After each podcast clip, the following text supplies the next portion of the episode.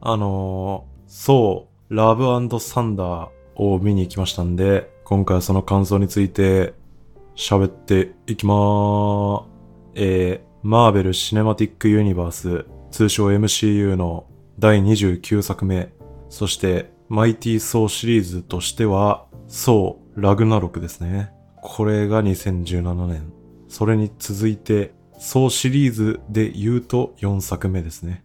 という、えー、タイカ・ワイティティ監督最新作ですね。で、まあ、ご存知の通り、タイカ・ワイティティ監督は、えー、前作からの続投ですと。でですね、やはりこの映画タイトルに堂々とね、こう、ラブがね、入っちゃってるみたいな、この陽キャ感。あとはその、えー、2作目ですね。マイティー・ソー・ダーク・ワールドっていう映画がね、あのー、実はあったんですけど、えー、そこでの出演を最後に、このね、シリーズから降板してしまっていたナタリー・ポートマンが今回復帰したり、で、まあ、いわゆる2005年バットマン・ビギンズから始まる、えー、ダークナイト3部作ですか？ノーランのね。ダークナイト3部作に主演し、まあ、DC コミックスのキャラクターの代表であるバットマンを演じてね、まあ、未だそのイメージが強い、あのクリスチャン・ベールが今回ヴィランとして MCU にやってきましたというね。とかですね。あと、ラッセル・クローは、ちょっとここ近年、ちょっと太りすぎではないかみたいな。そういういろいろ、あの、期待する点がね、みんなあったと思うんですが、あの、そんな、そう、ラブサンダーですね。が、まあ、満を持して公開になりましたね。で、まあ、それを見てきました。まあ、前作のあの、ラグナロクがね、大ヒットしまして、で、評判も非常によく、まあその功績があって、今回4作目もじゃあ、YTT さんお願いしますっていうね、ことで、まあ続投したのかなっていう感じはありますけど、まああの前作を踏まえまして、今回はじゃあ、どんな感じになったんだいっていうね、こんな感じだったねっていう話しながら、まあちょっと感想を喋っていこうと思います。で、このね、ソーシリーズってどうですかね？結構その元々は正直あんまり人気ないシリーズだったって言うと怒られちゃいますかね。あのー、結構ね、例えば一作目、これは2011年、マイティー・ソーっていうね、浅野忠信が出演していることでおなじみ、マイティー・ソーですけども、あれは監督がね、シェイクスピア俳優出身で有名、ケネス・ブラナーが監督してまして、まあそんなこともあってか、ソーのね、元ネタであるあの、北欧神話を、まあ、結構強めに取り入れていて、なんでしょうね、なんかちょっと、あのー、見返してないんでね、ちょっと、あのー、イメージで喋ってますけど、ちょっとまあなんか真面目な感じの雰囲気で、で、なんかそんな盛り上がる感じでもなかったみたいなね。あのー、確かね、ヴィランがあの、デストロイヤーっていうね、なんか、でっかい人でしたよね。で、なんか変な田舎みたいなところで街が燃やされるみたいなのだけちょっと覚えてますけど。で、そのアイアンマン一作目があって、で、インクレディブル・ハルクとかってね、こう、マーベル映画がそれぞれ繋がっていくみたいだみたいな話になっていて、で、アイアンマン2が先にあったですかね。で、このソーがそこに一旦挟まって、で、その後こう、キャプテンアメリカ、ファーストアベンジャーとかね、アベンジャーズっていう風に続いていったんで、まあなんかね、あのー、キャプテンアメリカとかアベンジャーズの印象で上書きされちゃってね、ちょっとまあ、このソー一作目ってね、あんまり覚えてないな、みたいな感じがあり、で、二作目ですよね。マイティー・ソー・ダーク・ワールドっていうね。これは2013年ですね。で、この二作目は、やっぱり、そのソーの誕生誕が描かれた一作目よりさらにちょっと印象薄めっていうかね、もしね、この MCU 作品で人気投票とかしたら、なかなかこれはちょっと厳しいんじゃないかみたいな立ち位置な気がしますけど、このダークワールドはね、まあ一応あの、インフィニティストーンの1個が出てきてたんで、なんかね、赤い、なんか煙みたいなやつ。で、なので、あの、アベンジャーズエンドゲームとかで、まあちょびっと取り上げられましたよね。なんかそれで若干立場がね、少しは回復したかなっていう感じはあったんですけど、まあそれまでは結構まあちょっとなかったことにされてる感もあるぐらいの作品になっていたと思うんですよね。なんかね、ダークワールドって言ってるだけあって、なんかより暗くてね、一作目以上に内容を覚えてないな、みたいな、あのー作品だった感じがありますよね。で、まあそのソーの単独映画は、まあ、2作目まではちょっとね、そんな感じだったんですけど、ソーというね、あのキャラクターに関して言えば、そのアベンジャーズ1作目と2作目なんかに出演して、まあ、活躍していたんでね、その、ソーの人気自体は、まあちゃんとあって、でもまあ単独映画は、まあまあみたいな感じだったと思うんですよ。で、その単独映画はいまいちだったけど、でもそのアベンジャーズとかでね、出てくるソーで、こう、人気出たっていうのは、なんですかね、やっぱりそのに単独映画ではちょっと活かしきれてなかった、その、ソーの魅力が、そのアベンジャーズとかそっちでは、まあ、活かせてたみたいなね、ことだったと思うんですけど、そういうアベンジャーズとかが引き出したそのソーの魅力みたいなものを、まあ逆にその単独映画の方に、まあいわば逆輸入みたいな形で、その単独映画の方にうまく落とし込んで、で、まあソーが主役の映画になるんで、そういうその彼の魅力をね、よりああいうみんな大集合のアベンジャーズとか以上にね、もうソーの魅力を最大限もう濃くして、もう拡大したみたいなことに成功したのが3作目のラグナロクだと思うんですよね。で、まあそ、それをのね、功労者が、まあ、タイカ・ワイティティ監督だったっていうね、ことじゃないですかね。で、このね、ラグナロクの誕生によって流れ変わりましたよね。まあその、まあここでついになんか、あの、クリス・ヘムズワース演じる、そのソーというキャラクターの、まあ、魅力爆発みたいな。で、その人気も、もう確固たるものにね、いよいよなったみたいな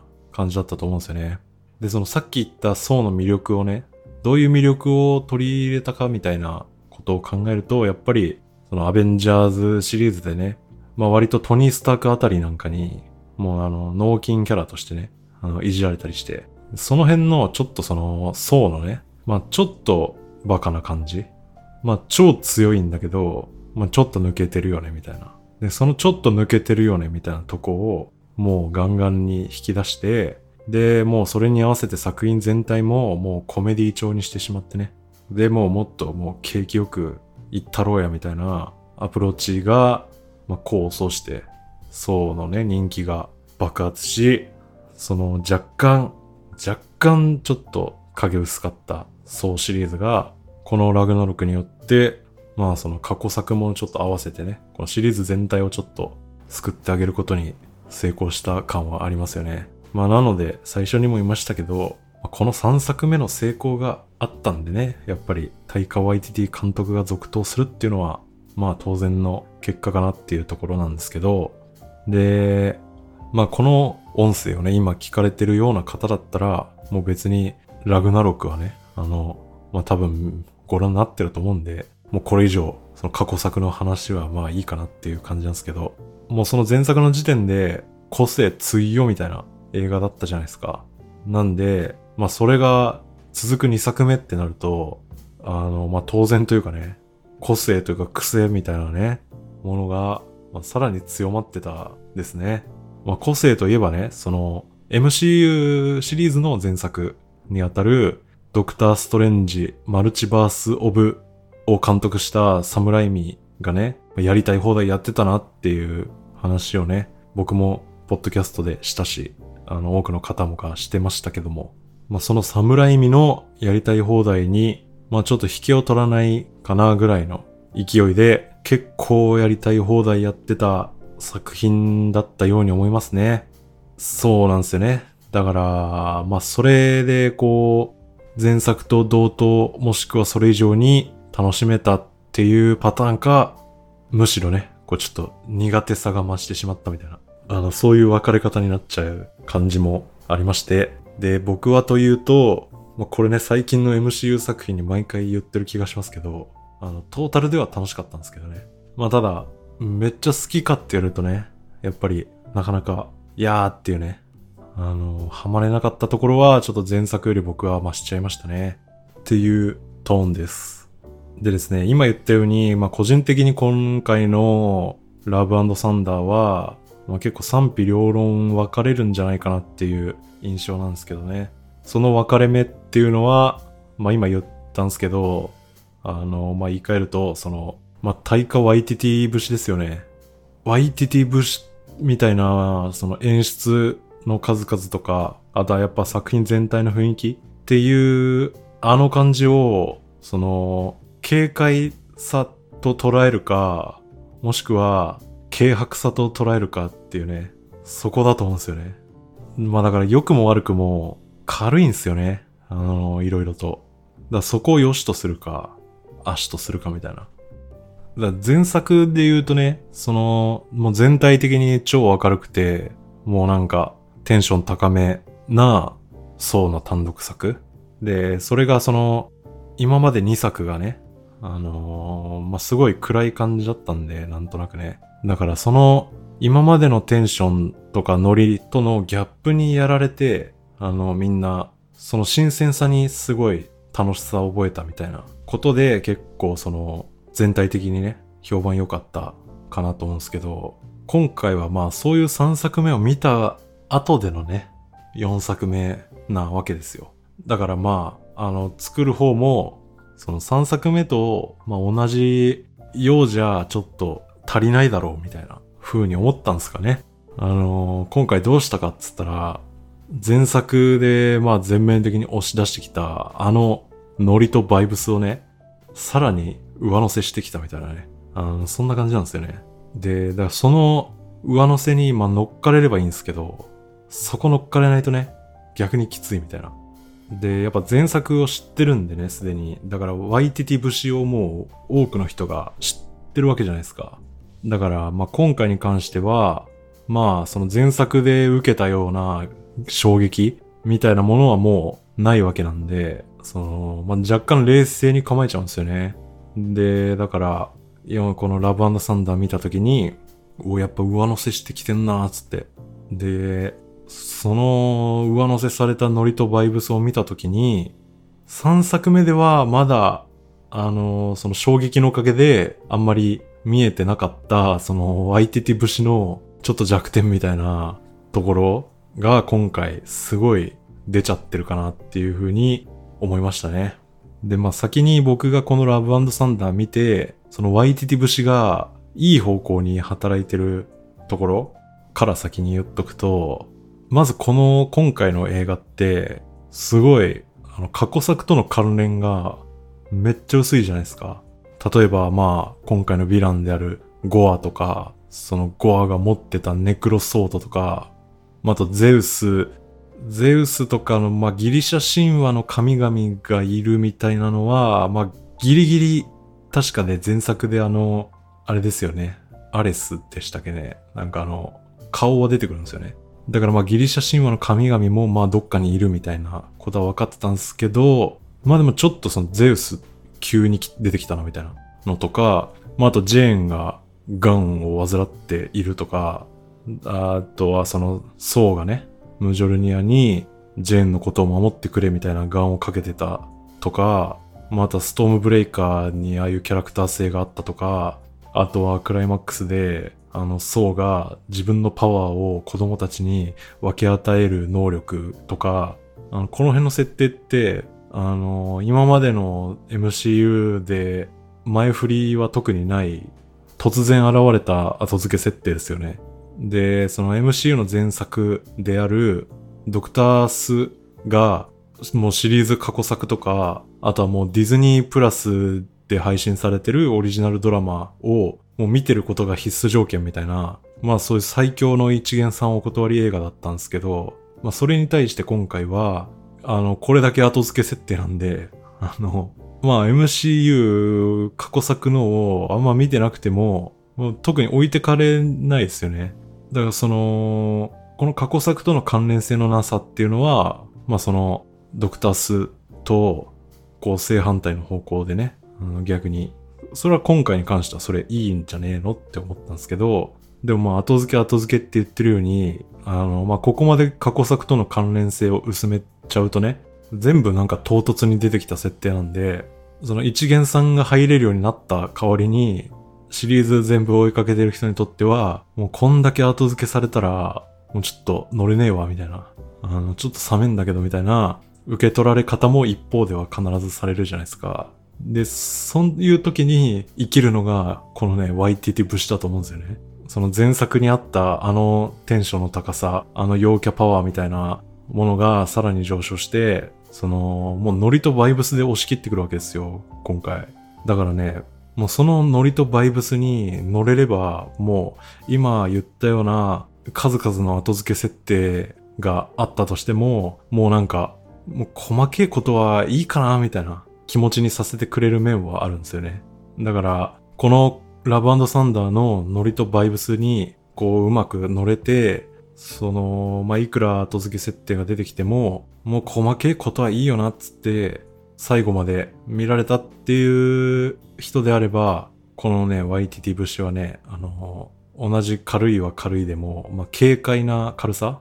いい方向の軽さとして受け取って楽しめたんじゃないかなと思いましたね。っていう面で、その話の内容と、その YTT 節はね、まあ合ってるっちゃ合ってるんですよね。なんですけど、やっぱこの YTT 節は、あの、諸刃の剣なんですよね。あの、そういういい面と合わせて、この YTT 節が強くなった結果、いい面がね、うまく働いてる反面、ちょっと悪いところも、あの、前作よりもちょっと目立つ感じになっちゃったと思うんですよね。でね、あのまず、ちょっとギャグがね、ちょっと今回僕ダメでしたね。いや、ラグナロックは普通に僕は面白かったと思ったんですけど、ラブサンダーのギャグは、ちょっと僕のツボには全くハマらなくて、いや、結構なんか、前作よりも人を選ぶ感じのお笑いになってませんかね。あの、なんでしょうね。なんかヤギがうるさいとか、あとまあ、その急にストームブレーカーがなんか他の武器に嫉妬してるとかね。なんか小籠包の神とかね。あとあの、層が全裸になっちゃうとかが、ちょっとわかんなくて、笑いポイントが。で、なんか、なん、なん、なんでしょうね。なんかあんまり脈絡がないギャグが多いっていうか、なのかな。まあその、とりあえず僕の笑いのツボにはちょっとずっと合わなくて、だから、ギャグが結構きつかったんですよね。僕には。で、まあそう、その笑いのツボが合わなかったっていうのと、まああと、個人的に戸惑ったのは、その、ジェーンのキャラ編ですかね。あの、今回その、ナタリー・ポートマン演じるジェーン・ホスターが、あの、マイティー・ソーになるわけですけど、なんか、マイティー・ソーになったジェーンが、なんかやたら好戦的でね、なんかすぐ飛びたかったりして、なんかね、あの、まあ、はっきりと、なんか頭悪くなってるんですよ。で、まあその作品の雰囲気上ね、今までのジェーンじゃちょっと今回のそのラブサンダーの雰囲気に合わないから、まあもうちょいちょっとキャラ変えないとなっていうのは、まあ必要だと思うし、まあわかるんですけど、にしてもな、みたいな。こんな感じなのかみたいな。な、なんすかね。まあ、なんかあの、ムジョルニアを握ったせいでああなるみたいな説明はまあできるのかな。まあまあ、そういう風に納得すればいいのかもしれませんが、なんかその辺ちょっと戸惑いましたね。で、あとですね、その、これは、あの、タイカワイティティ作品として2作目の層が作られた結果、ちょっとバレた部分かなって思うんですけど、なんかあの、アクションシーンの、そのなんか見せ方の引き出しの少なさもうちょっと感じましたね。で、あの、高く飛び上がって、武器振り下ろすところを、まあ、横から撮るか、あの、前から撮るか、上から見るか横から見るかみたいなね。なんかそれやったら多くないですか？またそれか、みたいな感じに思っちゃいましたね。で、そのなんか高く飛び上がった層がスローになって、で、あの、移民の歌かかって、みたいな。もう前作でそれやってるじゃないですか。ああいうの。で、それをそのまんまね、今回もやってる上、なんか何度もやるんですよ。なんかもういいぞっていうね。その高く飛び上がるショットだけじゃなくて、あとはあの、ジェーンのマイティーソーがですね、こうなんか相手に吹っ飛ばされた時に、こうあのハンマーをブレーキにして踏ん張るみたいなやつもありましたよね。あれもね、なんか3回ぐらいやってるでしょ。で、それももう前作で、ハルク戦でソウがやってるしね。で、もう見た見た見たみたいな。もうちょいないんか、みたいな、あの、感じに思っちゃいましたね。なので、なんかあの、この、総回りで、こう、目新しいアクションみたいなのは、ハンマーの破片を飛ばすっていうね、結構殺傷能力高めの技。なんかあれぐらいだったなみたいな感じなんですよね。なので、まあ、そのアクションは、なんかね、もうちょっと、もうちょっといろいろ見たかったっていう思いはあります。で、まあ、あと演出で言うと、ちょっとね、これはあの、言っちゃ悪いんですけど、なんかね、野暮な演出がね、なんかありましたね。まあ、細けえなって言われるかもしんないですけど、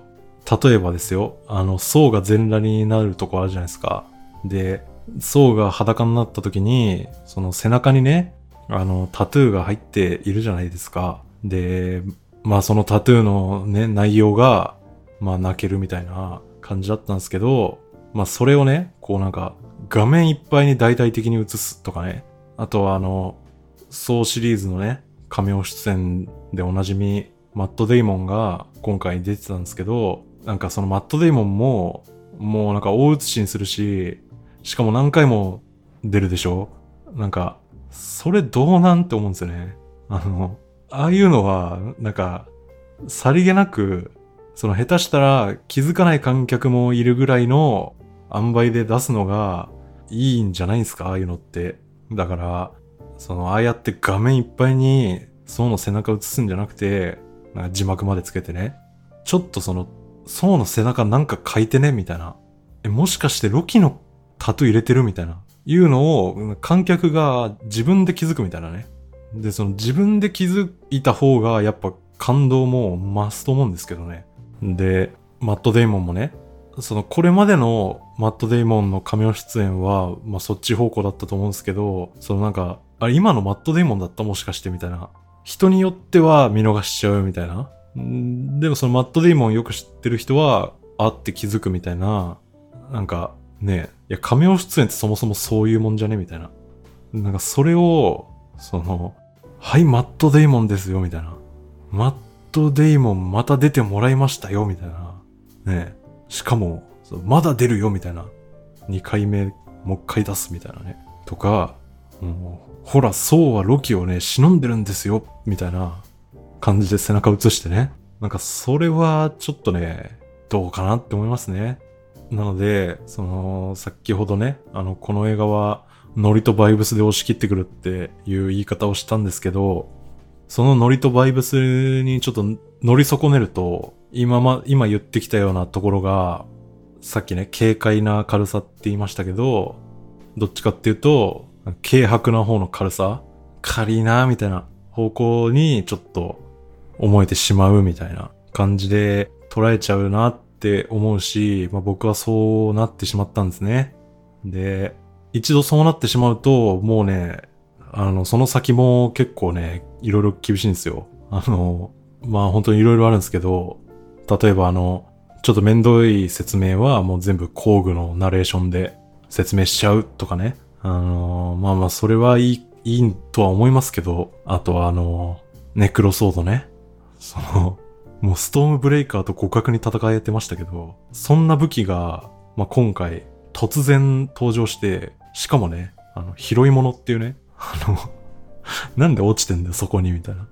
あと、これは、このツッコミはもしかしたら、もっとあの、アメコミっていうか MCU 詳しい人にしたら、いや、それは違うっていうツッコミが入るかもしれないんですけど、あの何でしたっけ、宇宙の中心みたいなところに行くと、こうなんか一番最初にたどり着いたやつの願いが叶うみたいな。で、ゴアはそれを狙ってるみたいな話でしたけど、で、そのアクセスする鍵がストームブレイカーだったみたいな話でしたけど、そのストームブレイカーがあれば、その宇宙の中心に行って、その願いが叶うっていうことでしょ？だそうなるとですよ、あの、サノスはね、あの、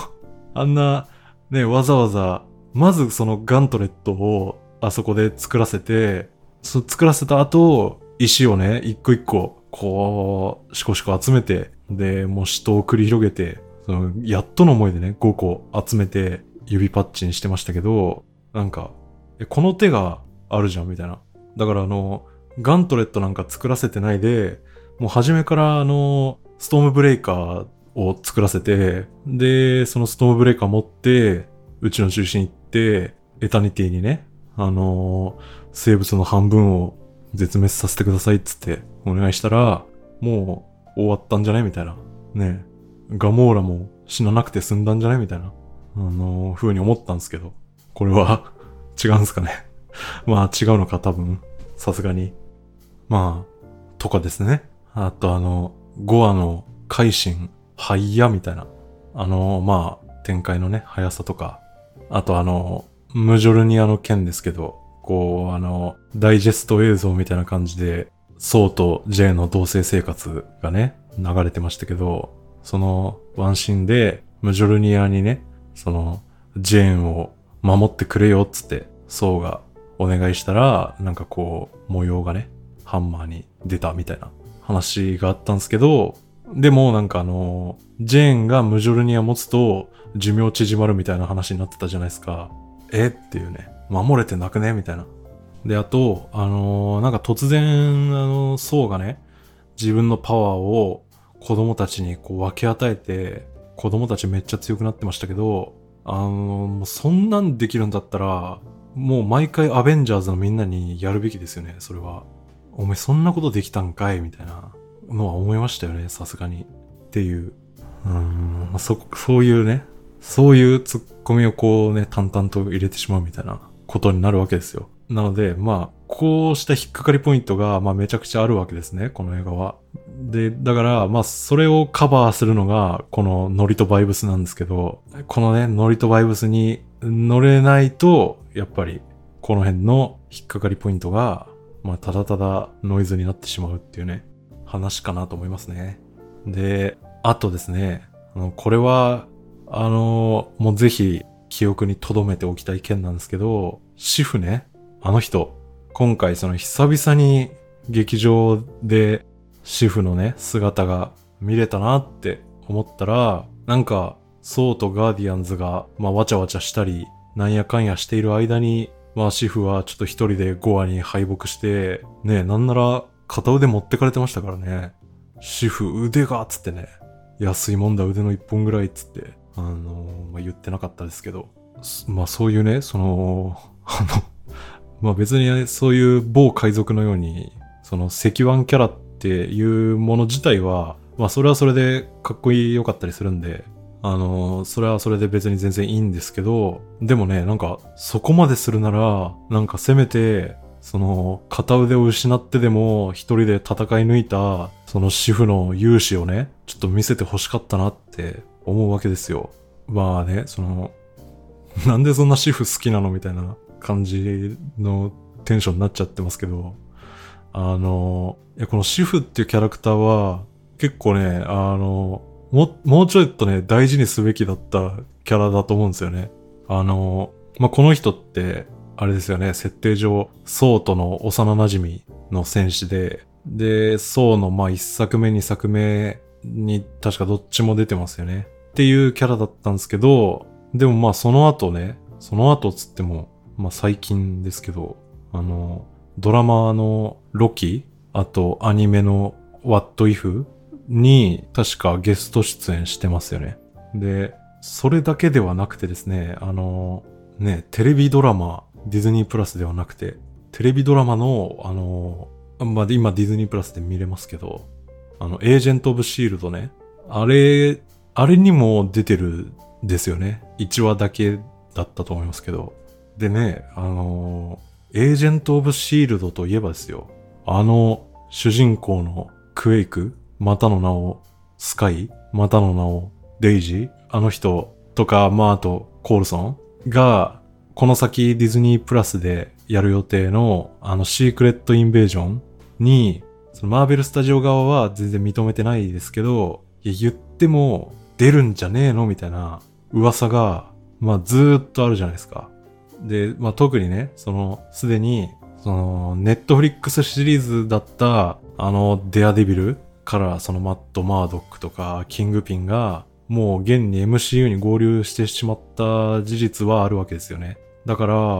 まあそれがあるんだったら、元々のそのシーズン前半とかは一応 MCU と繋がってて、一応その MCU の裏側で進んでた話として MCU と世界共有してたけど、なんか徐々にフェードアウトしてしまったあのエージェント・オブ・シールドが、そのシークレット・インベージョンとかを機に、ちょっともう一回 MCU に復帰みたいな可能性はもう全然ゼロじゃないわけですよね。で、その、現時点でマーベルスタジオがそれやる気なくても、まあこの世界中のファンがね、騒ぎ続ければ、あの、全然やるかもしれない話だと思うんですよね。そんな時にですね、あのこのシフという人はですね、このエージェント・オブ・シールドにも出てますから、その MCU とエージェント・オブ・シールドをこうね、あの、結びつける、こう自然な説得力を持って、なんか接続できる、そのキャラクターとしてね、これはね、あの、あまりないがしろにしない方がいい人だと思うんですよね。だからその、シフとシールドの人たちがこう再会みたいななったら、こうね、あの時のみたいなことができるわけじゃないですか。だから、まあ無駄遣いはしない方がいいキャラなんですよね。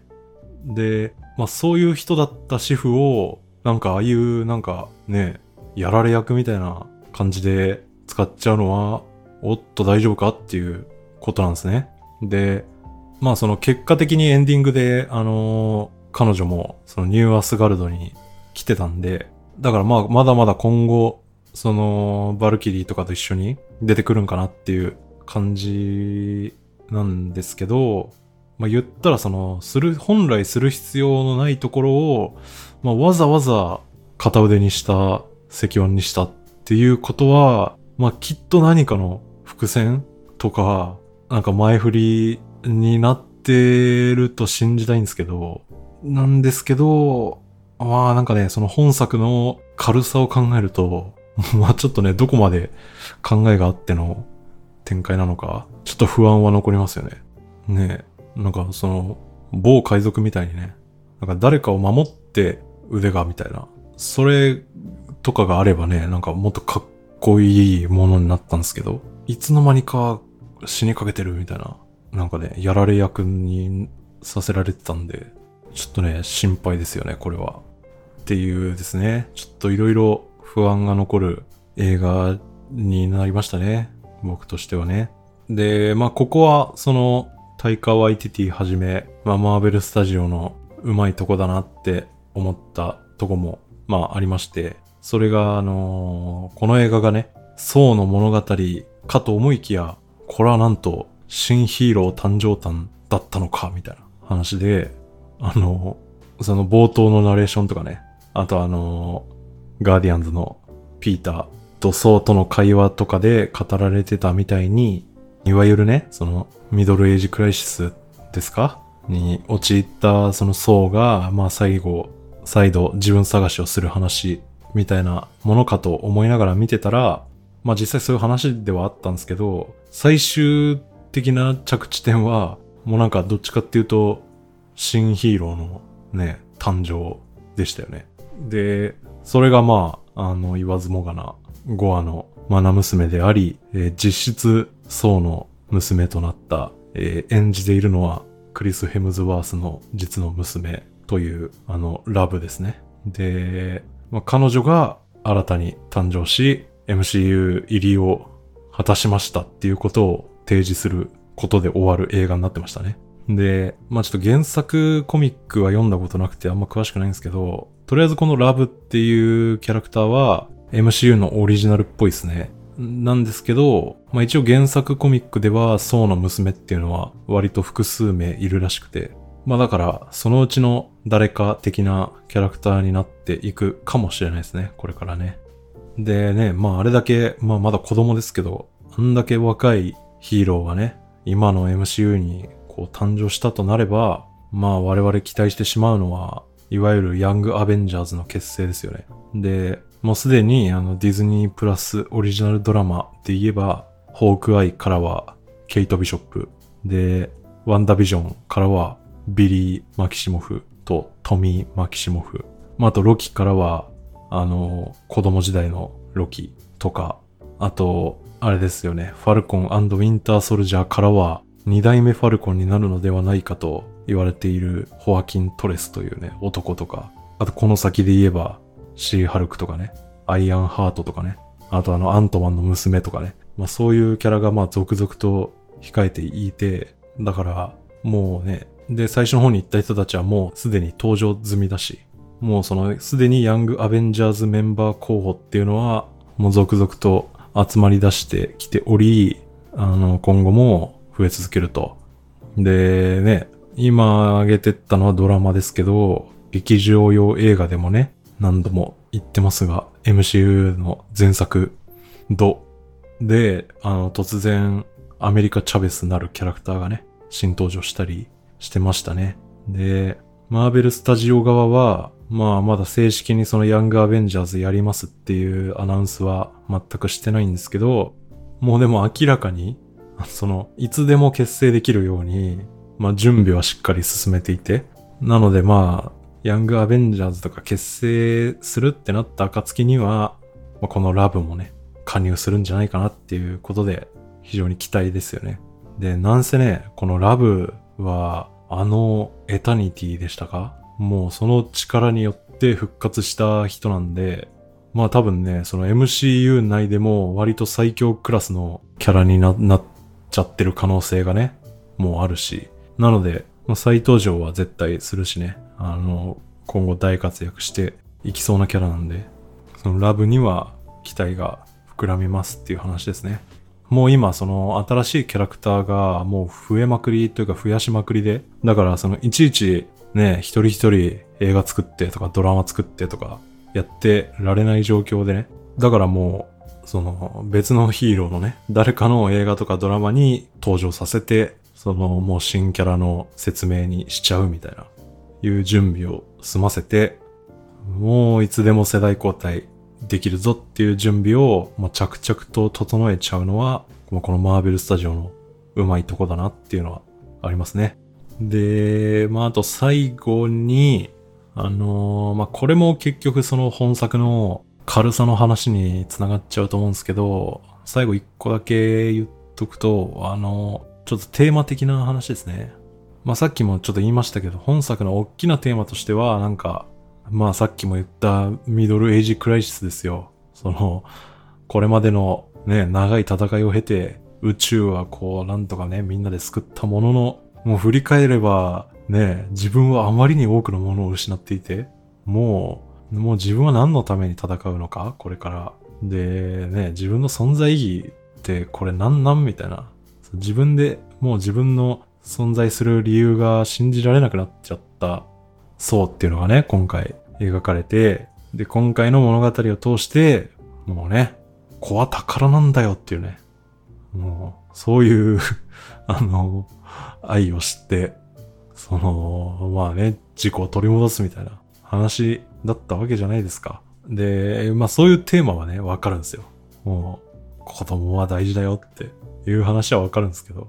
ただ、なんかその、そういうテーマをうん、真面目にこう受け取るには、ちょっとね、あのー、この映画はちょっと最初から最後まで結構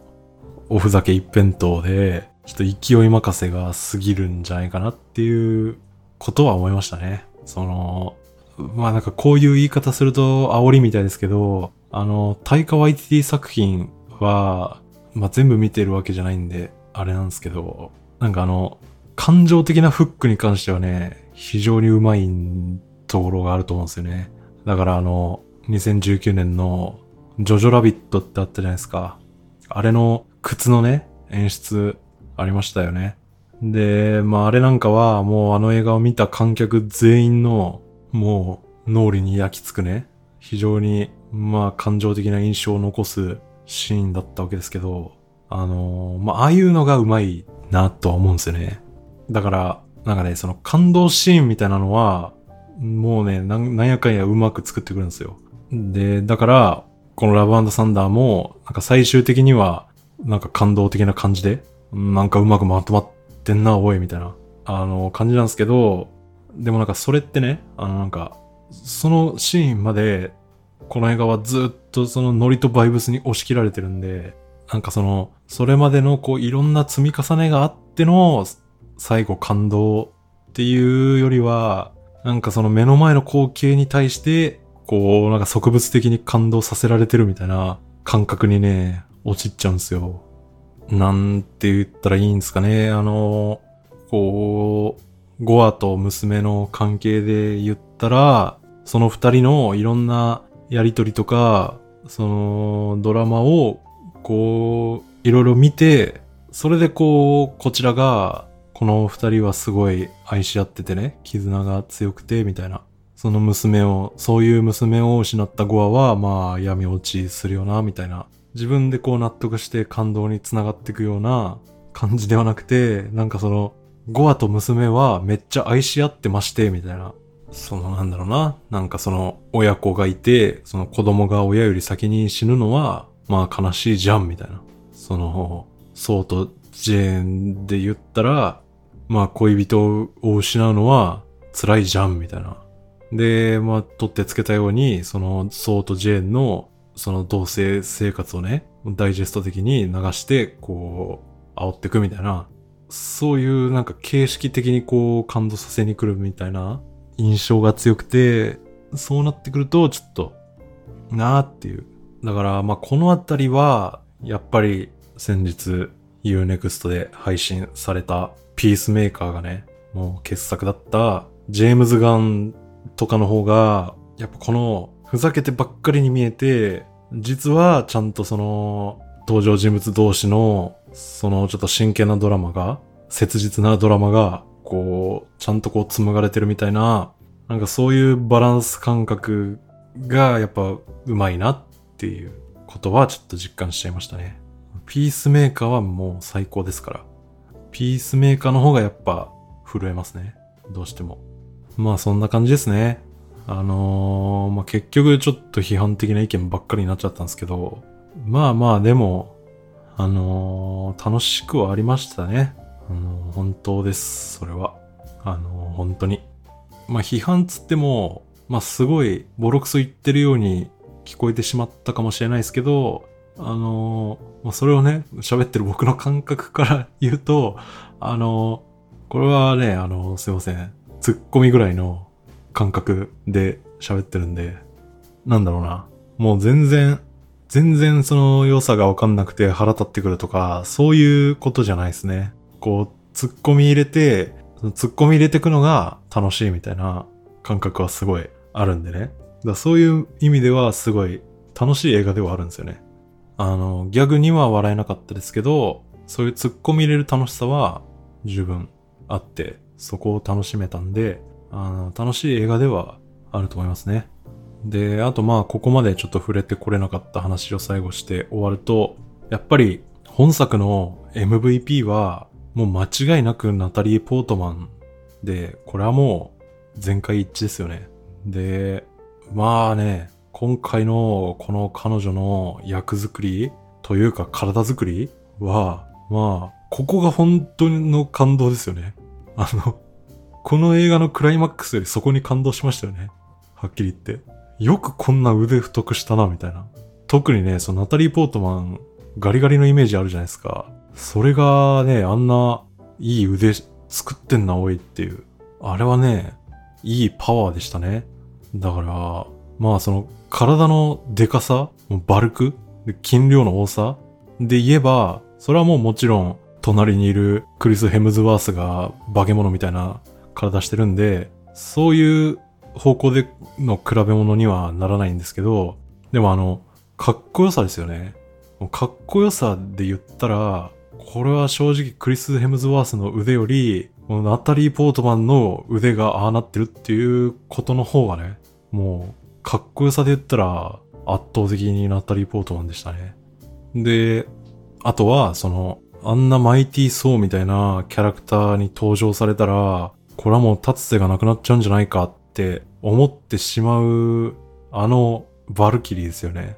テッサ・トンプソン演じる。で、バルキリーもね、これは素晴らしかったですよね。ね、その心配してたような、その、ね、ナタリー・ポートマンの層に完全に食われちゃうんかなって思っちゃいますけど、でも実際見たら全然そんなことなくて、あの、バルキリーもめっちゃかっこよくて、あの、頼れる大事なキャラでしたよね。で、特にあの、ファッションがね、めっちゃかっこよくて、あの、ニューアスガルドが、そのゴアに襲われるところで、あの人、なんか私服で戦うじゃないですか。いつもの鎧じゃなくて。あの私服で戦ってる姿がね、あれ刺さりますよね、ちょっと。っていう、あそこはめちゃくちゃ良かったんじゃないですかね。で、彼女もね、あのー、ゴアに刺されちゃって、で、なんか腎臓一個なくしちゃったって、さらっと言ってましてね、え？って